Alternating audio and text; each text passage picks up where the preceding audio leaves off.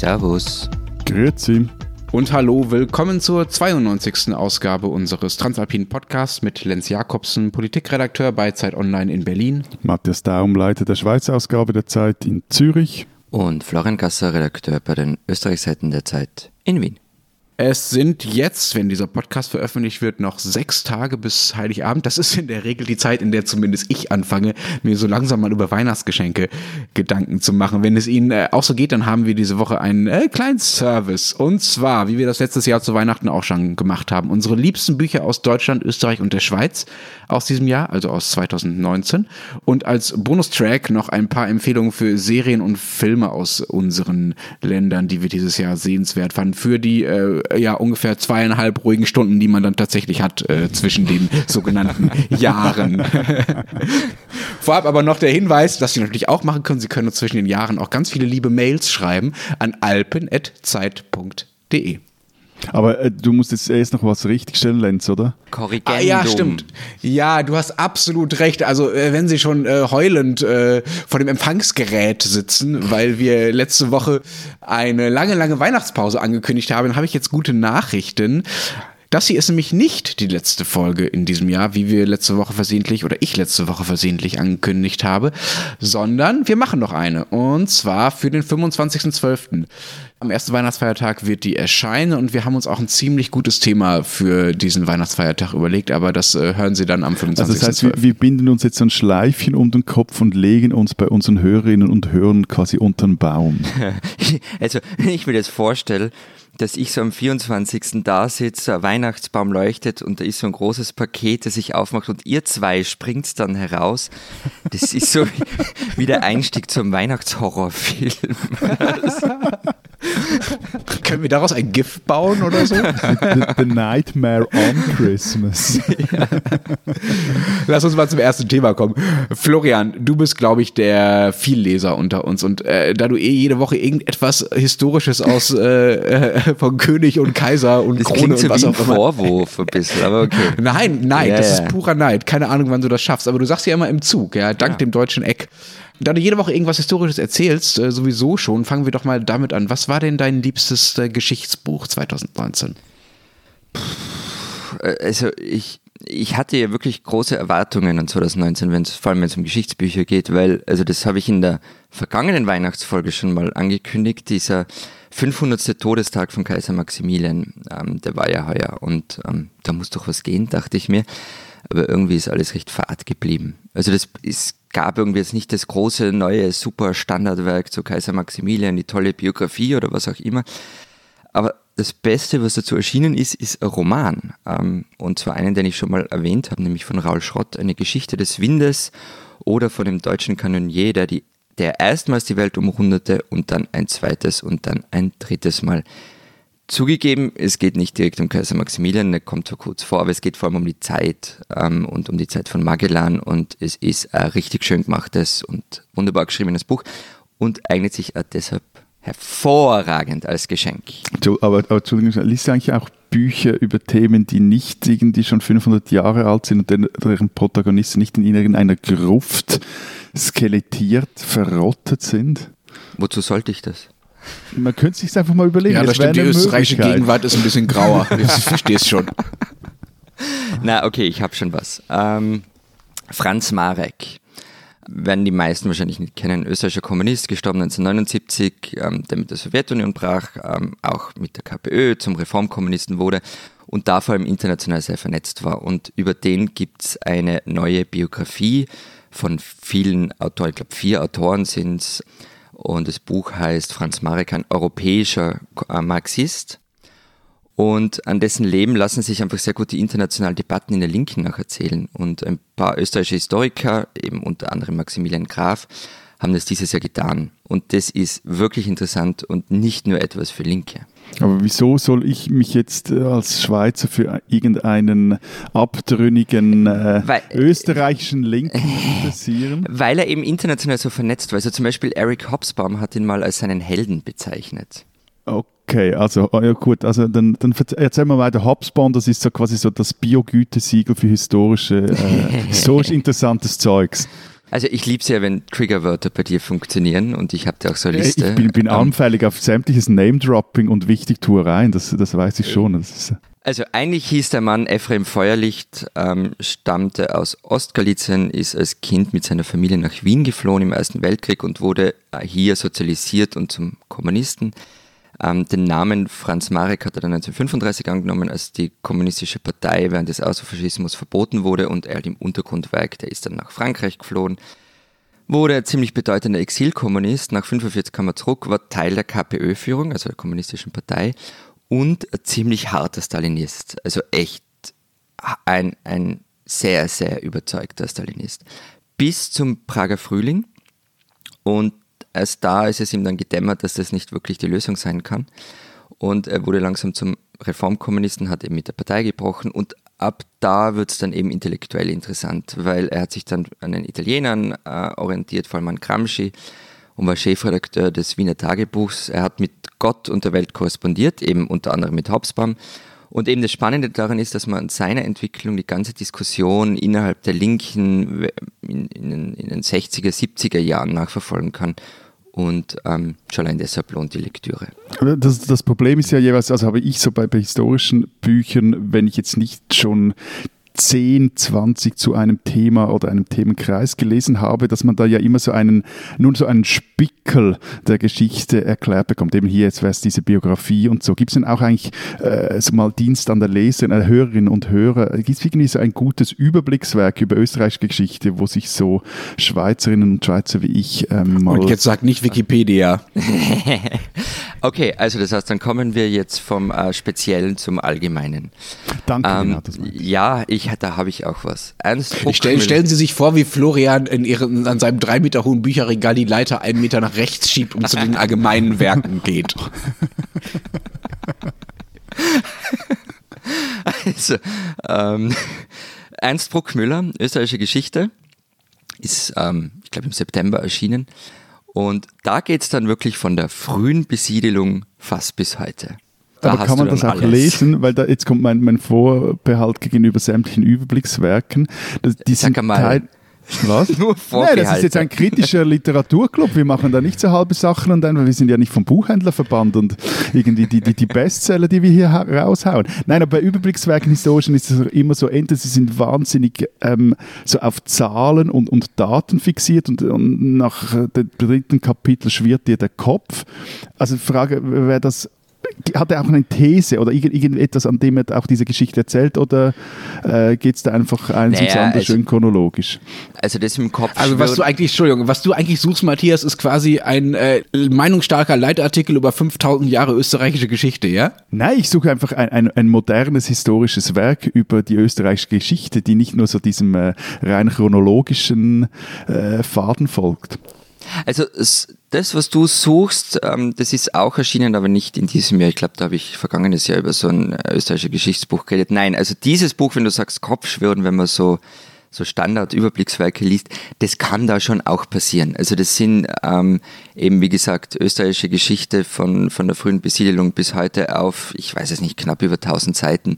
No, na ist es sehr komprimiert und da geht es dann schon mal dahin in einem Absatz. Und die großen Thesen sind naturgemäß da auch nicht drinnen. Aber ich habe es auch nicht von vorn bis hinten durchgelesen, sondern halt so einzelne Themen nachgeschlagen. Was mir dann aber aufgefallen ist, selber beim Lesen, und das passiert mir sonst bei so Überblickswerken nicht so häufig, dass ich relativ häufig hängen geblieben bin und viel weiter gelesen habe, als ich eigentlich wollte. Also ich finde recht ein gutes Zeichen. Hm. Matthias, was muss man denn 2019 in der Schweiz gelesen haben? Oder was sollte man gelesen haben? Man muss ja gar nichts gelesen haben. Ich, ich glaube, ich muss jetzt wieder denselben Disclaimer machen, den ich schon vor einem Jahr anbringen musste, als wir die erste Büchsendung machen, dass ich also echt eigentlich zu wenig zum Lesen komme, also dass ich hier so ein aussagekräftiges Fazit ziehen könnte. Was mich etwas beruhigt hat, dass ich hier noch im Büro rumgefragt habe und auch die beiden Kollegen, zumindest was Schweizer Bücher äh, betrifft, auch gesagt haben, hm, das und das hätte ich eigentlich gerne lesen wollen, aber sie haben es dann doch nicht gelesen. Die, ich sage mal so, die literarischen Schlüsselmomente des Jahres, das waren sicher zum einen der Schweizer Buchpreis für Sibylle Berg und ihr neues Buch und ähm, vielleicht auch noch das neue Buch der immer noch recht jungen Autorin Simone Lappert, das heißt Der Sprung. Darin äh, zeichnet sie ein Panorama einer helvetischen Kleinstadt. Und vor allem war zwar 2019 das Jahr, in dem der Büchnerpreis an einen Schweizer ging an, nämlich an äh, den Schriftsteller Lukas Bärfuß. Ah ja, das habe sogar ich mitbekommen. Da gab es auch eine ziemlich aufsehenerregende Rede, richtig? Genau, er widmete sich in der Rede der Entnazifizierung im Nachkriegsdeutschland und die Rede ist wirklich ähm, hörens, sehens und auch lesenswert. Moment, Moment, kurze Nachfrage. Warum widmet er sich bei einem Schweizer Buchpreis der deutschen Entna Entnazifizierung? Nee, nee, nee, er, er erhält den Büchnerpreis. Sibylle Berger erhielt so, den Schweizer Buchpreis. Nee, nee, und der Büchnerpreis ist so der... Ja, ist ein deutscher Preis, ja. Und der mhm. wichtigste Preis, Literaturpreis im deutschsprachigen Raum. Also da haben so die, die Granden der, der Szene erhalten. Und er hielt da diese Rede in Darmstadt und die gipfelte dann im polemischen Ausruf, Zitat, die Nazis und ihr Gedankengut sind überhaupt nie weg gewesen. Interessant daran war, dass in Deutschland das Ganze eigentlich durchaus wohlwollend kommentiert wurde, aber in der Schweiz wurde Bärfuß dafür recht harsch kritisiert. Also die NZZ am Sonntag zum Beispiel, die warfen dann vor, Zitat, seine Dauererregtheit drohe zur Pose zu verkommen, Zitat Ende. Und da schwingt halt auch noch der Ärger über Bärfuß Brandrede mit, die jetzt 2015 vor den Wahlen damals in der Schweiz in der FAZ schrieb. Er warf damals der Schweiz vor, sie sei Zitat des Wahnsinns das, äh, na, das hat dann hier noch sehr viel höhere Wellen geworfen. Anyway. Das klingt, ich finde, das klingt alles total deutsch, was du da erzählst. Also die Dauererregtheit und so, das ist ja eigentlich das, was sie uns immer vorwerft. Ne? Ja, ja, aber die, also diesen Essay aus 2015, den, den, muss man wirklich auch mal nachlesen. Ich finde eben, der ist, ich habe den jeweils so verglichen, er ist mir da vorgekommen wie Django. Kennt ihr den Film? Natürlich. Eben, und, und Django ist ja so das Ding, irgendwie, der hatte keine normale Knarre mehr, sondern der hatte dann das Maschinengewehr. Und so war dieser Essay.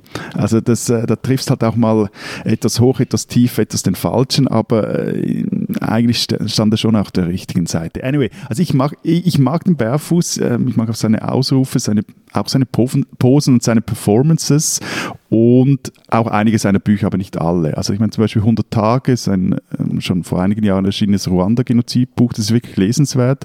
Auch die eine Hälfte zumindest von Koala, da geht es um den Selbstmord seines Bruders. Und auch dieses Jahr ist jetzt ein neues Buch von Bärfuß erschienen, der Erzählband Malinois. Magst du das? Hast du das gelesen? Ich habe dazu mir jetzt ein hübsches Zitat zurechtgelegt, äh, weil ich also genau, du bereitest vor, du bereitest ja, etwas vor, ja genau, dass du das genau, Buch das nicht gelesen hast, anstatt die Zeit dazu ver zu verwenden, es zu lesen. Gut. John Waters, kennt ihr? The Pope of Trash, Regisseur. Ja. Nothing is more important than unread library. Aber sag mal, Lenz, was muss man eigentlich in Berlin gelesen haben? Du warst ja in Elternzeit und hast damit unglaublich viel Zeit für die intensivste Lektüre. Die, die, ganze Zeit schreibt uns, dass er, dass er, Netflix schaut und er hat jetzt keine Zeit, er muss Netflix ja, Er empörte sich sogar öffentlich über, über, irgendwie auf Twitter über irgendwelche Netflix-Dinge oder, oder, oder, Serien, die also, dann nicht richtig darf ich mal Darf ich mal zwei Sachen klarstellen? Erstens, was ich wirklich noch nicht wusste und jetzt offenbar über eure Länder oder zumindest über euch beide gelernt habe, ist, dass es irgendwie ein Tabu ist, Netflix zu gucken. Was Nö, ist denn daran so schlimm? Nein, wir, wir, sind eigentlich brutal eifersüchtig, dass du so viel Elternzeit hast. Und das Zweite da ist, ich gucke überhaupt nicht so viel Netflix, weil ihr offenbar auch eine falsche Vorstellung von meiner Elternzeit habt. Ich verbringe die Elternzeit, wie es heißt, meistens damit, irgendwelche Elterndinge zu tun, nämlich mit den Kindern. Insofern komme ich gar nicht so viel äh, dazu, so viel Netflix zu gucken und auch nicht so viel dazu zu lesen. Leider aber, was ich ich dieses Jahr gelesen habe und was ich wirklich, wirklich ganz, ganz toll fand, ist äh, das Buch Schäfchen ins Trockene von Anke Stelling. Das ist ein irre fieser Roman, der nur ein paar Kilometer Luftlinie entfernt von mir spielt, hier in Berlin im Prenzlauer Berg. Aber nicht nur ein Prenzlauer Berg-Roman ist. Also da werden Dinge beschrieben, die auch in äh, vielen, vielen anderen Ecken Deutschlands und ich bin mir sicher auch in Österreich und der Schweiz äh, Realität sind. Nämlich äh, diese Phase im Leben, so mit äh, ja, Mitte, Ende 30, Anfang 40, in der es dann spätestens, bei vielen schon früher, nicht mehr egal ist, woher man kommt. Also aus was für einem Haushalt man kommt, was man so an Wohlstand mitgegeben bekommt, in der es dann doch einen Unterschied macht, ob man ordentlich erbt oder eben nicht. Es geht in diesem Buch um Resi, die mit Anfang 40 mit ihrem Künstlermann und vier Kindern in einer Berliner Altbauwohnung wohnt, die sie von einem alten Freund untergemietet hat. Dieser alte Freund wiederum ist mit Resis anderen alten Freunden zusammen in so ein schönes Baugruppenprojekt im Prenzlauer Berg gezogen. Also die haben sich ein neues Haus gebaut und haben das so schön alles verputzt und sich sehr viele Gedanken gemacht, wie sie das nach außen zugänglich gestalten und ähm, wie sie, welche Farben sie den Außen- und den Innenwänden geben und machen ganz viele schöne Gartenfeste im Sommer mit den Kindern. Also wirklich sehr, sehr idyllisch, so richtig schönes Dorfleben äh, in der Stadt. Und Resi konnte sich das eben nicht leisten, weil sie eben aus einem anderen Haushalt kommt. Und irgendwie wollte sie sich das dann auch nicht Okay, leisten. aber, aber Lenz, sorry jetzt schnell. Also ich weiß ja, dass bei euch Mieten und Wohnen ein Riesenthema ist, aber jetzt müsst ihr da, da, darüber wirklich auch noch Romane schreiben, ey Mann. Also, Aber ich, ich verstehe jetzt nicht ganz, warum man diese Kritik, also ich meine, wenn Literatur etwas macht, dann ist es, äh, gesellschaftliche Phänomene aufzugreifen und die künstlerisch zu verarbeiten und äh, Mieten und Wohnen, ähm, das ist ein Riesenthema, vor allem in Städten. Also warum soll es nicht literarisch verarbeitet werden? Es ist eher die Frage, warum gibt es so wenige Romane darüber? Danke, danke, danke. Und das Bitte. Gute, es ist, es ist nicht nur, es ist sogar nicht nur ein Mieten- oder Wohnroman. Das fände ich vielleicht auch ein bisschen dröge, wenn man den so labeln könnte. Nein, das ist eigentlich ein Roman über die Klassenfrage. Ja, also die Autorin hat selber mal gesagt, es sei gerade äh, wenig schick.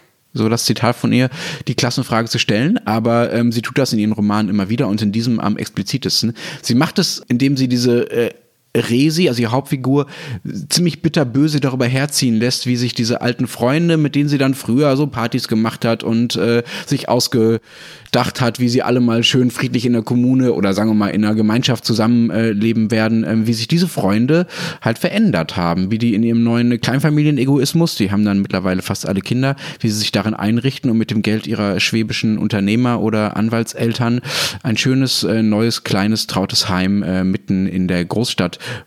bauen und wie eben aus diesen gemeinsamen Vorstellungen, dass, die sie zusammen mit Resi hatten, eines irgendwie gleichen und äh, gerechten Lebens halt dann doch nichts geworden ist, weil die einen halt Geld haben und die anderen nicht. Und das löst bei ihr so viel Frust ähm, und so viel Enttäuschung darüber aus und auch so viel Einsicht darin, wie naiv sie war, dass sie dachte, diese ähm, Klassenfragen, diese Besitzverhältnisse würden keine Rolle mehr spielen, dass sie in solche Hasstiraden ausbricht und sich so mit ihren Freunden verscherzt, dass es auch einfach unfassbar unterhaltsam ist. Also das ist so lustig, dass ich ständig laut auflachen musste.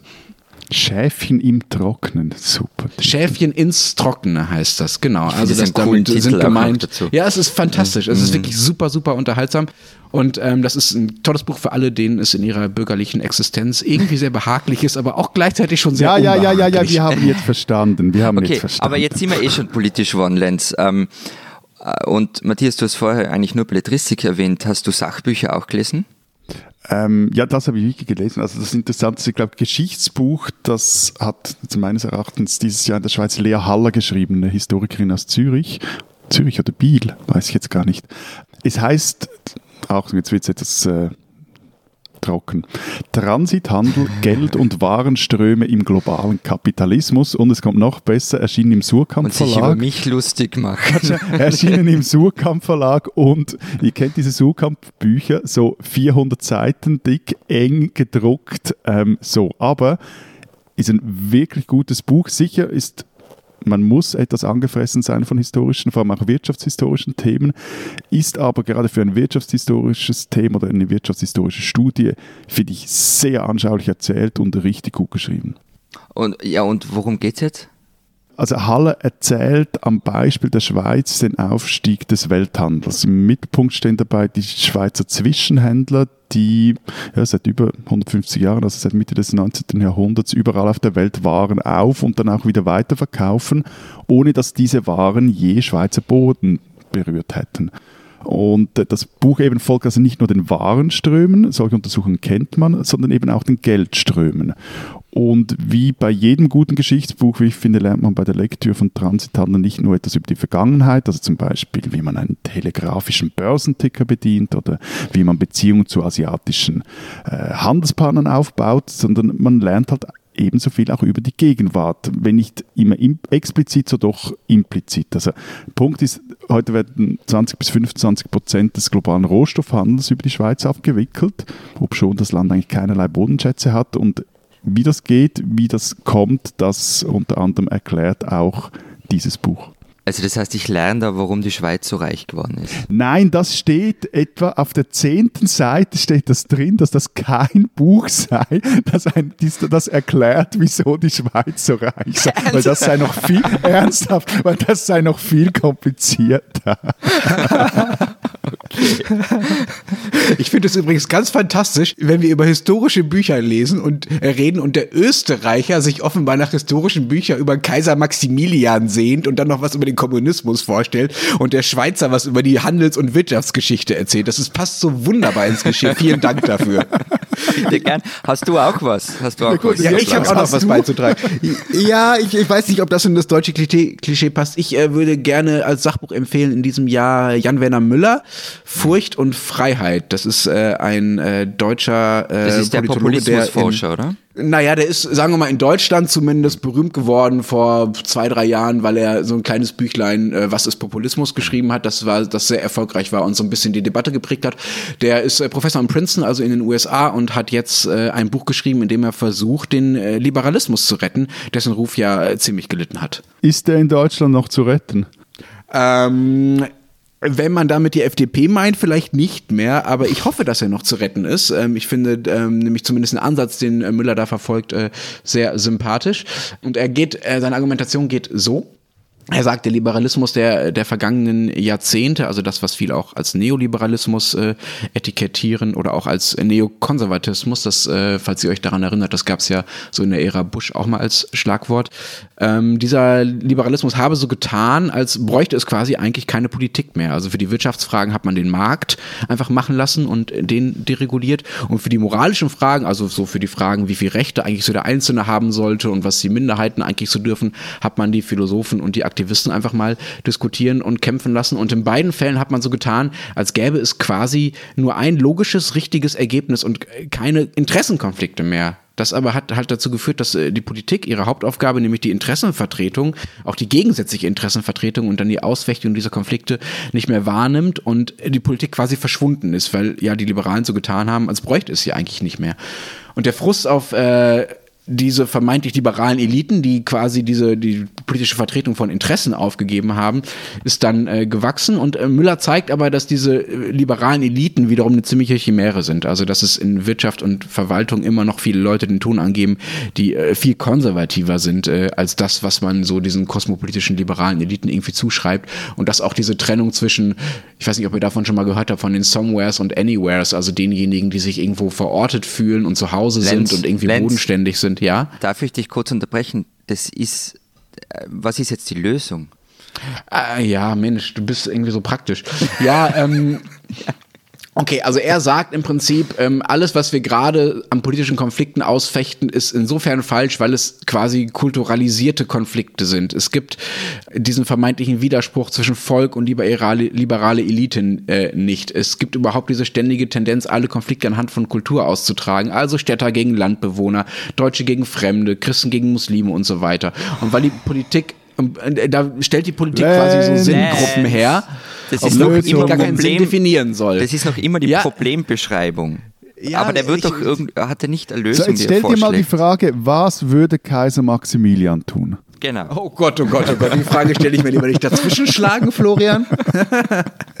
Nein, okay, also ich versuche mal, äh, obwohl wirklich auch der Problembeschreibungsteil schon sehr interessant ist und den Hauptteil des Werkes darstellt, ein bisschen wiederzugeben, was äh, Müller vorschlägt. Also er will quasi einen Liberalismus von unten, oder er nennt das auch äh, Liberalismus äh, der Furcht. Das heißt, er will, dass man vom Leid der Einzelnen ausgeht. Der Staat soll dem Einzelnen nicht nur aus dem Weg gehen, wie das ja viele der vermeintlich heutigen äh, Liberalen äh, als Hauptinhalt haben, äh, sondern ihm auch zuhören und ihm eben dort helfen, wo er verletzt oder benachteiligt wird. Und zwar nicht nur der Staat, sondern auch die Mitbürger. Ja, also es ist quasi eine liberale staatsbürgerschaftliche Aufgabe, äh, darauf zu achten, dass Menschen, um es mal ganz äh, moralisch und pathetisch zu sagen, nicht, nicht wehgetan wird. Und das ist, kann man als Ausgangspunkt einer liberalen Politik nehmen. Er schreibt, der Liberalismus der Furcht oder der Liberalismus von unten setzt darauf, dass man Bürgerinnen und Bürger für das Leid von Minderheiten sensibilisieren kann, dass die Minderheiten vielleicht permanent sind, nicht aber die Abneigungen und Vorurteile gegen sie. So, das klingt jetzt moralischer, als dieses Buch eigentlich ist. Äh, Ich finde, das ist äh, das umfassendste und äh, ich finde auch inspirierendste Werk, äh, um so ein bisschen von diesen Konflikten, die wir in allen unseren Ländern ja haben,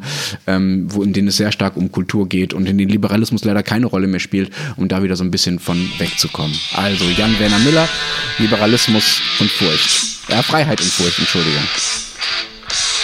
Was ist das? Bevor Was wir jetzt noch zur das? Belletristik wechseln, habe ich noch ein Spezialgeschenk äh, für unter den Baum vom Herrn Gasser. Chris von Rohr, sagt ihr was? Ja, selbstverständlich. Voilà. Krokus, sagt ihr was? Ja, die haben jetzt ihr letztes Konzert gehabt oder haben erst, ich weiß gar nicht. Genau, also dazu muss man wissen, dass Herr Gasser auf, äh, man kann sagen schwere Gitarren, aber halt auch auf 80er Gitarren steht. Doch, darf man? Äh, grundsätzlich auf Gitarren, 80er Gitarren, weiß jetzt nicht warum speziell, aber auch, ja. Aber von dem her ist eigentlich dieses Buch, das ich noch nicht gelesen habe, das aber dieses Jahr auch erschienen ist, eigentlich etwas für dich. Überraschung. Die Autobiografie von Chris von Rohr. Himmel, Hölle, Rock'n'Roll. Also, wenn ich dir was unter den Oh Baum Gott, was für ein Titel. Himmel, Unfassbar. Nehmen wir Nicht das mal als, wir das als würde sich trauen, seine Autobiografie so zu nennen, glaube ich. Sebastian Kurz immer. vielleicht. wo, wo wir auch beim Thema sind. Es gibt da durchaus auch Parallelen, diesen zwei. Also, wenn ich dir was unter den Was Baum parallel legen zwischen Chris von Rohr und Sebastian Kurz, die Parallelen. lies, Das lies die schreit nach einem. Essay. Dann liest die Autobiografie. Also, wenn ich dir was unter den Baum legen würde, dann wäre es die Autobiografie von Chris von Rohr. Na gut. Aber äh, Florian, ähm, lass uns doch mal, lass uns doch mal vielleicht von den Kaisern und von den äh, vom Rock'n'Roll und von Sebastian Kurz wegkommen. Gibt es denn auch, gibt es denn auch äh, äh, lesenswerte Belletristik aus äh, Österreich? Selbstverständlich. Ist, also ich finde, es war wieder mal ein ganz gutes Jahr für österreichische Literatur. Ich habe weniger Romane gelesen als 2018, aber es waren, finde ich, ein paar echte Knaller dabei. Und ich fange gleich mit einem totalen Highlight an, das ich nicht gelesen habe. Aber, aber es haben, wir kommen ungefähr alle in meinem Umfeld haben es gelesen. Ähm, das Buch heißt Nicht wie ihr von Tonio Schachinger. Ähm, es ist die Geschichte, also es ist ganz schnell erzählt, es ist die Geschichte von Ivo, dem bestbezahlten Fußballer überhaupt, dessen Welt ins Wanken gerät, als seine Jugendliebe plötzlich wieder auftaucht. Und eben das Fußballthema, das hat mich ja äh, irgendwie aber, aber, abgeschreckt. ne, sorry, aber jetzt bin ich Ja, gerade ich wollte gerade sagen, also, ich bin wie kommst du darauf, so ein Buch zu lesen? Völlig, Ich hab's eh völlig, irritiert, völlig irritiert. Ich, jetzt bin ich gerade, das ist also ein Konzept. Wir haben, du, du hast doch für diesen Podcast ein Fußballverbot erlassen und jetzt liest du Fußballbücher. Ja. Äh, Was kommt als nächstes? Die Messi-Biografie oder äh, die, äh, das Listicle von Ronaldo, How to be Great oder was? Also, genau. Also ich habe auch genau aus diesem Grund eigentlich die Finger von dem Buch gelassen. Ähm, aber der Autor hat mittlerweile mein Herz gewonnen, als er in einem Interview mit der Zeit Online meinte, mir ist vieles an der Fußballwelt sehr unangenehm. Also vielleicht wird es dann was in der Weihnachtszeit. Mal schauen. Okay, aber jetzt, jetzt erzähl mal besser, was du wirklich gelesen hast. Du bist ja unsere letzte Rettung in dieser äh, Literatursendung der ungelesenen Bibliotheken. Ja, ich habe jetzt ziemlich viel, was ich euch noch sagen will, deshalb werde ich da ein bisschen durchmarodieren. Ähm, was wirklich ein super Buch war, war Harald Dara Blaumann. Ähm, eine derbe Geschichte über einen Mann in den besten Jahren, man könnte auch sagen Midlife Crisis, ähm, der zurück zu seinem alten Lehrbetrieb in der Provinz fährt und dort die Zeitrevue passieren lässt. Ähm, da geht es dann darum, wie sie als Jugendliche geschunden wurden, aber auch selbst die ein oder andere Gaunerei abgezogen haben. Ist, da geht es gar nicht so sehr um die Geschichte in dem Buch, sondern einfach um diese, diese sehr, wie soll man sagen, bodenständige Sprache. Also wirklich toll. Anderes Buch ist eigentlich von einem Schweizer, ähm, Ja ohne Winter von Lorenz Langenecker. Ähm, das Jetzt, aus, jetzt, jetzt werden wir schon eingeösterreichert. er ist in einem österreichischen Verlag erschienen und er lebt auch teilweise in Wien, das reicht mir dann schon. Und die Geschichte geht eigentlich um einen Durchschnittstypen, der in Bern lebt und der von seiner Ex-Schwiegermutter gebeten wird, äh, ihre Tochter für eine Stammzellenspende zu finden.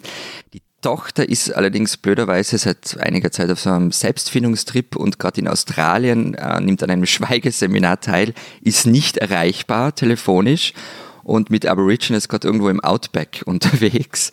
Und deshalb muss unser armer Held dorthin fliegen ähm, und sie suchen. Und der Typ taugt halt überhaupt nicht zum Helden. Mu- ist eben so wie wir, so, so ein Durchschnittstyp, der manchmal wäre vielleicht ganz gerne Held. Und der muss sich da durchschlagen. Ich habe es sehr geliebt. Und dann gibt es noch drei Debüts, die mir sehr gut gefallen haben. Einmal Der Kreis des Weberknechts von Anna Marwan. Das ist die Geschichte eines Misanthropen und seiner Nachbarin, die sich, die sich, Wieso, die sich wieso Danke, Österreich. Bitte gerne. Und die verlieben sich ineinander und haben keine Ahnung, wie sie damit umgehen sollen.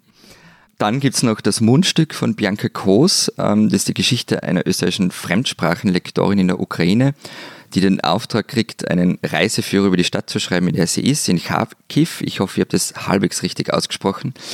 Sie zieht also los und arbeitet sich die Umgebung, die Plattenbauten, die seltsame Struktur der Stadt. Sie wirft sich ins Sozialleben, verzweifelt an der Bürokra äh, Bürokratie. Wirklich super. Äh, aber jetzt musst du dann aufpassen, dass dein Karma bei den österreichischen Buchverlagen nicht total durch die Decke geht. Ja, ich habe noch eines. Und das ist allerdings okay. in einem deutschen Verlag erschienen. Von dem her.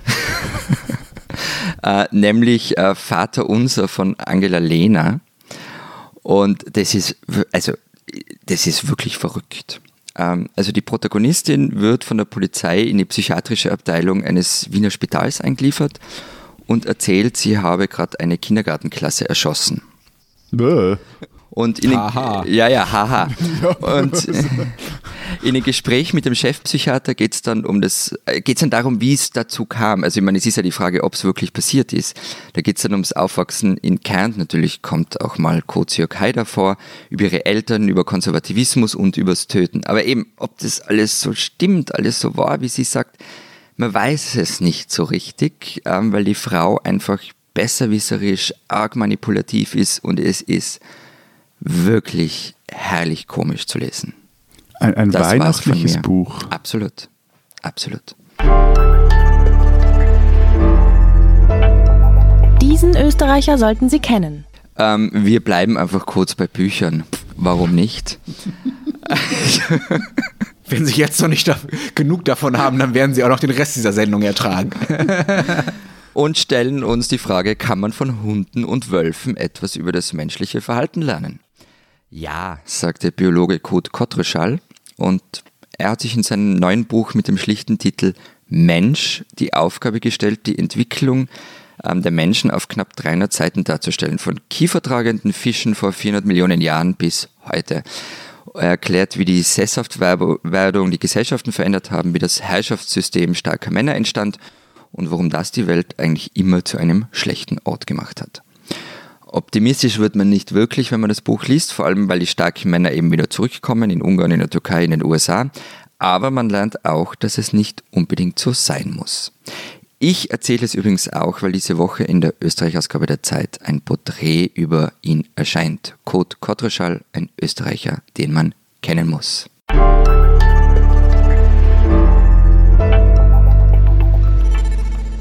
Unser zweites Thema diese Woche. Noch weitere Tipps. Und zwar Serien und Filme aus diesem Jahr, die wir gut fanden. Und ich hatte eigentlich das so verstanden, dass wir vor allen Dingen äh, über äh, Serien und Filme aus unseren Ländern äh, reden. Ähm, aber ähm, das seht ihr irgendwie anders, ja? Na, ich, ich, ich habe einfach wieder mal ein Netflix-Abo jetzt für die Feiertage gelöst. Und ähm, wie es halt so ist, wenn man schon zu früh irgendwie die, die Weihnachtsgurzli kauft oder die, die, die, die Schöckeli, dann beginnt man halt schon vor Weihnachten. Mit äh, Essen bzw. Binge-Watchen und äh, die neue Staffel von The Crown. Aber mir vorwerfen, dass ich darüber auch noch twittere, ja? ich habe nicht getwittert bis jetzt. Aber eben die, die neue Staffel von The Crown, die konnte jetzt einfach nicht warten. Englische Adelige. Wirst du jetzt so, so ein Adelsexperte, der immer bei Königshochzeiten dann im Fernsehen rumsitzt? Sagt, sagt der Mann, der ganz gickerig war auf das 500-Jahr-Jubiläum von Kaiser Maximilian. Aber nein, die interessieren mich eigentlich nicht die Bohne. Aber die Serie, die fasziniert mich. Also vielleicht auch wegen so dieser gespenstischen Ruhe und vor allem Kälte, die diese Windsors ausstrahlen und dieser, dieses Gefangensein in diesen Rollen, ähm, dieser alles durchdringende Ennui. Also ich finde das wirklich großartig, wie das äh, ja, ja, ja, ja. gespielt In ist. Wahrheit bist du einfach besessen von Prinz Philip und willst jede letzte Verästelung dieser Geschichte kennen. Wobei bei Prinz Philip interessieren mich weniger die Verästelungen, sondern mehr seine Zitate und seine politisch unkorrekten Auftritte. Wobei, ich meine, der Typ hat es ja geschafft, dass es auf einer südwestpazifischen Insel namens Tanna einen sogenannten Cargo-Kult um ihn gibt. Und ich meine, das, das habe ich noch nicht geschafft. Also von dem her, der, der, ja, der hat die Latte hochgelegt. Also das heißt, wenn dann irgendwann mal alle Jeanshemden tragen an einem Ort, an dem du warst, dann hast du es geschafft, oder? Voila, genau. Das ist doch ein schönes Form für 2020, ein Matthias Daum-Kult irgendwo im Pazifik. Bitte schicken Sie Fotos oder vielleicht auch nicht. Aber äh, vorher hast du uns ja erzählt, äh, äh, welche Serien 2019 in der, in der Schweiz sehenswert waren. Ja, eben habe ich es noch nicht erzählt, du, aber du wolltest ja wissen. Aber eben, aber ich finde auch da gibt es, also jetzt mal so, die Schweiz ist jetzt nicht ein riesengroßes Serienland. Das hängt auch damit zusammen, dass die jeweiligen Märkte für die Produktion recht klein sind. Es ist auch immer recht sprachregional. Jetzt beginnt endlich einmal das, das Schweizer Fernsehen und mit dem West, also das Deutschschweizer mit dem Westschweizer Fernsehen gegenseitig auch die Serien, die sie produzieren, auszutauschen und teilweise zu synchronisieren oder zu untertiteln. Ich weiß auch nicht, wieso, dass die erst jetzt auf diese Idee kommen, aber sei es drum. Ähm, was ich dieses Jahr recht mochte an Schweizer Serien, das war Seitentriebe, die zweite Staffel davon von Güsin Carr. Das kann man sich so als Girls, also so diese Serie von Lina Dunham kennt ihr sicher, als Girls für Erwachsene vorstellen und die Serie spielt halt dann nicht in Brooklyn, sondern im Zürich Ober- oder Unterland. Es geht kurz gesagt darum, wie äh, man sieht eigentlich Langzeitpaaren beim Scheitern, Kitten und Flicken und Flicken ohne L zu und ähm, sehenswert ist für Schweizaffine die Sache, weil die wirklich die Dialoge und Szenen und das Setting sehr präzise ist und trotzdem zu genau um genau diesen Grad überdreht, dass es eben äh, wieder Kunst ist und nicht einfach äh, eine Reality Soap. Aber das klingt für mich nicht wirklich nach Girls. Also im ältere Paare im Züricher Oberland. Also du, die, du weißt, dass du mit äh, älter auch gemeint die ganze bist. Zeit. Also auch du, auch du, bist mit älteren Langzeitpaaren gemeint. Ja, also, weißt ich du, bin absolut kein Protagonist von Girls. Also Entschuldigung, wirklich nicht. Ehrlich gesagt klingt das für mich, was du da beschreibst. ah, danke, danke. Gut, dass wir nur, gut, dass wir nur zu hören sind. Nein, im Ernst, das klingt für mich eher nach äh, ziemlich drögen, so äh, Eric Romer, französischem Autorenkino. Menschen sitzen so um Tische und reden die ganze Zeit. Jetzt habe ich aber vorher relativ klar betont, dass die weniger sitzen, sondern mehr liegen. Bett, flach, so. Man sieht, also irgendjemand hat mal gesagt, man sieht so viel Brüste. Und das macht es jetzt besser. Okay, Entschuldigung. Also komm, ich, ich stelle noch die andere, äh, etwas anderes vor. Im Januar startet jetzt nämlich die neue Staffel der Krimiserie Wilde. Ähm, die für hiesige Verhältnisse ungewohnt düster, neblig und flotschig und auch gruselig ist. Da freue ich mich eigentlich recht drauf. Dieses Mal ermittelt Rosa Wilder, so heißt die Hauptfigur, gespielt von Sarah Spale im Jura. Wo, wo wird die laufen? Kann ich die auch anschauen?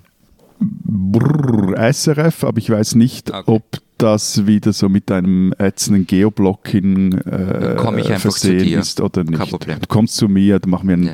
hübschen Fernsehabend. Du liest die Biografie yeah. von Chris von Roh und äh, wir schauen wieder.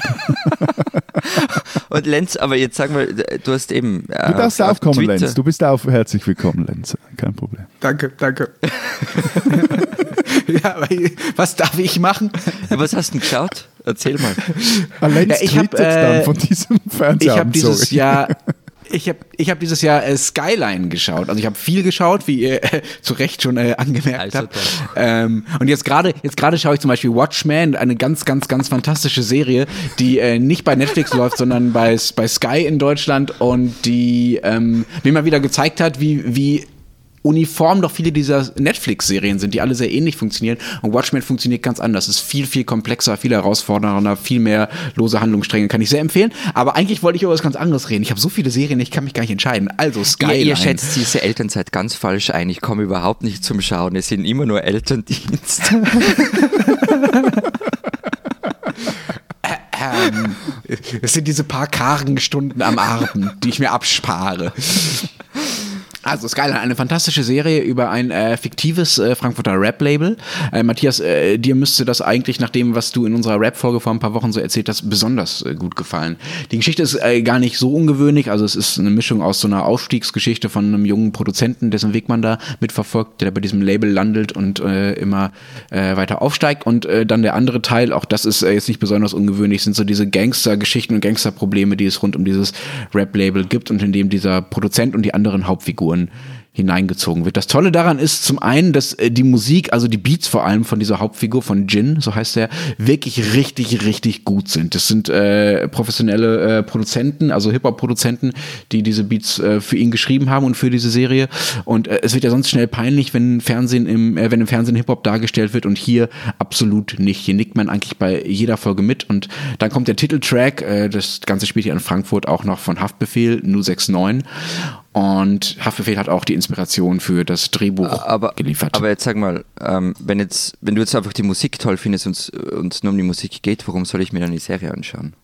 Naja, weil auch schon die Serie als Serie toll ist. Also zum Beispiel, weil sie diesen Gangsterkram, Gangsterkram nicht glorifiziert, sondern äh, stattdessen sehr genau beschreibt, wie die Hauptfiguren da so mehr oder weniger unfreiwillig reinschlittern. Also dass es keine bewusste Lebensentscheidung ist, ich entscheide mich erst mit 15, ich bin kriminell und das ist es dann halt. Also da werden Schwarz-Weiß-Klischees sehr gut verhindert. Und weil äh, sie mal nebenbei, das ist gar nicht so wichtig, aber ich fand es sehr bemerkenswert und sehr gut, weil sie mal nebenbei die Kurden in Deutschland sichtbar macht. Die Kurden werden ja sonst fast immer in den Integrationsdebatten ähm, vermeintlich als äh, vermeintliche Türken mit einge meintet. das kommt ja, weil immer sie sehr gut. Das kommt immer sehr gut, wenn man ja, die Kurden eben, als eben, Türken das kommt eben überhaupt nicht gut, ja.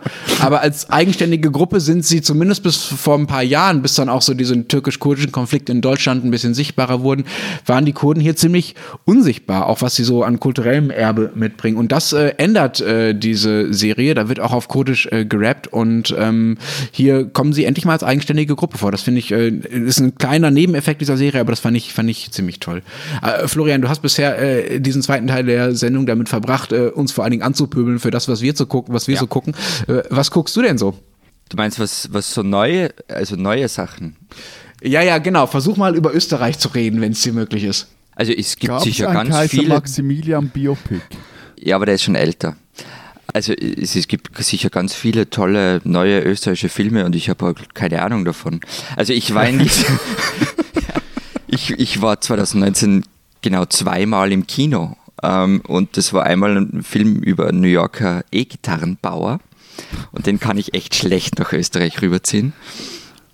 Und dann war ich Terminator und das ist natürlich immer ein Arnold Schwarzenegger, ein rein österreichischer Film. Okay, also Terminator ist dein Fazit über das österreichische Kinojahr 2019 lautet I'll be back.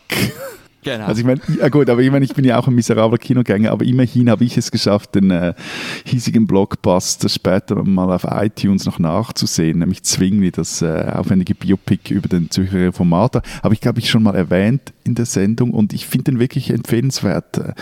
Äh, ähm, Weil wenn ich gut- sowas empfohlen hätte, gell? Ja, ja. nee, aber den anderen, den anderen Blockbuster, äh, den, äh, diesen Ethno-Kitsch-Film über den Umweltaktivisten Bruno Manzer, den spare ich mir ab. Okay. Nein, aber jetzt ernsthaft österreichischer Film. Es gibt einen Film, über den recht viel geredet worden ist und ich habe auch viele Trailer gesehen. Ich habe den ganzen Film nicht gesehen, muss ich gestehen. Der heißt Joy. Ich habe wahrscheinlich durch, durch Trailer und Ausschnitte 20 Minuten von dem Film gesehen und es war echt beeindruckend. Die Geschichte ist schnell erzählt. Eine Nigerianerin kommt nach Wien und wird gezwungen, als Prostituierte zu arbeiten. Und bekannt wurde der Film vor allem auch deswegen, ähm, weil er eigentlich für Österreich für den Auslands-Oscar antreten sollte. Und dann wurde er disqualifiziert. Ratet mal warum.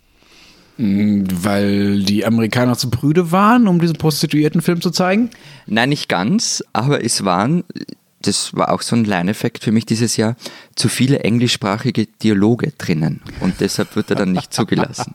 Ich meine, no nah englischsprachig, wenn Nigerianerinnen, die gerade ins Land kommen, sind, miteinander reden, also die werden das halt nicht auf Wienerisch tun. Aber jedenfalls, das war die Begründung dafür, dass er nicht ins Rennen gehen durfte. Ja, Und ich hab dann- kleinkariert. Ja, ja, völlig, völlig schwachsinnig, wirklich. Und weil ich so keine Ahnung von Filmen habe, habe ich dann noch die Person meines Vertrauens, nämlich Judith E. Innerhofer, gefragt, mit der ich ja im Büro sitze. Und ähm, also habe sie gefragt, was ich in unserer netten Runde hier vorstellen soll. Und sie meinte noch Little Joe von Jessica Hauser. Denn ein Film über eine Pflanzenzüchterin, die eine Blume züchtet, die Menschen glücklich machen soll. Aber am Ende tut die Pflanze dann halt doch viel, viel mehr als das. Und, und, und, und jetzt bin ich insofern völlig irritiert, dass du keinen einzigen historischen Leinwandschinken vorgestellt hast. Kein Problem, das machen wir gleich. Angelo, ein Film ähm, über den im 18. Jahrhundert von Nigerien nach Wien verschleppten Angelo Soliman, eine Irgendwie habt ihr es mit Nigeria, irgendwie das... Äh, Das ist jetzt Zufall, aber also die Geschichte von, von diesem Soliman ist ja recht bekannt. Es ist eine arge Geschichte über Rassismus. aber aber ihr hattet doch nie was mit Kolonialismus zu tun, wie wir ja auch nicht. Ja, ja, nein, nie, nie. und wenn man Nein, sich den Film nein. anschaut, also Rassismus, Kolonialismus, Österreich, gäh, nie. Die Schweizer. Als äh, stolzer Besitzer des äh, goldenen Wanderschuhs vom Fremdenverkehrsamt Berchtesgadener Land äh, freut mich diese Nachricht ja besonders. Der Alpinismus ist nun Weltkulturerbe der UNESCO. Ja, Sie haben richtig gehört. Den Schweizern, den Franzosen und den Italienern, die Österreicher und die Deutschen, denen, waren das, äh, denen war das offenbar zu doof, die haben es geschafft, die Kulturbeamten bei der UNESCO davon zu überzeugen, dass äh, Alpinismus ein schützenswertes immaterielles Gut ist. Oder wie das Schweizerische Bundesamt für Kultur in seiner Begründung schreibt, die Kultur des Alpinismus stützt sich auf ethische Grundlagen im Zusammenhang mit der Schönheit der Routen und der Bewegung des Aufstiegs und sie lässt ethische Prinzipien entstehen. Den Einsatz aller, den sparsamen Umgang mit den Mitteln, das richtige Abschätzen von Risiken und die Pflicht zur gegenseitigen Hilfe und Rettung zwischen den Praktizierenden. Meine Freunde aus den Bergen eigentlich. Es ist wirklich so irre, oder? Wobei ich mir nicht ganz sicher bin, wen ich hier eher spinnen lassen soll. Die Schweizer, denen das offenbar so wichtig war, dass sie diese relativ profane Tätigkeit des Wanderns und sich in den Bergen bewegen so unglaublich verklärt, ver, verklärt bekommen von der UNESCO. Oder die UNESCO, die mit einer völligen Inflation dieser immateriell geschützten Kulturgüter das eigentlich total entwertet, wie ich finde. Also liebe Schweizer, lieber UNESCO, so gern ich euch habe, ein bisschen spinnt ihr doch. Darf ich da noch etwas nachfragen? Wieso, Florian, sind eigentlich die Österreicher da, da nicht dabei? Das fragst du mich seit einer Woche, jeden Tag, mindestens einmal. Und es war mir so egal, dass ich es nicht nachrecherchiert habe. Ich hoffe, dass es uns einfach zu blöd war.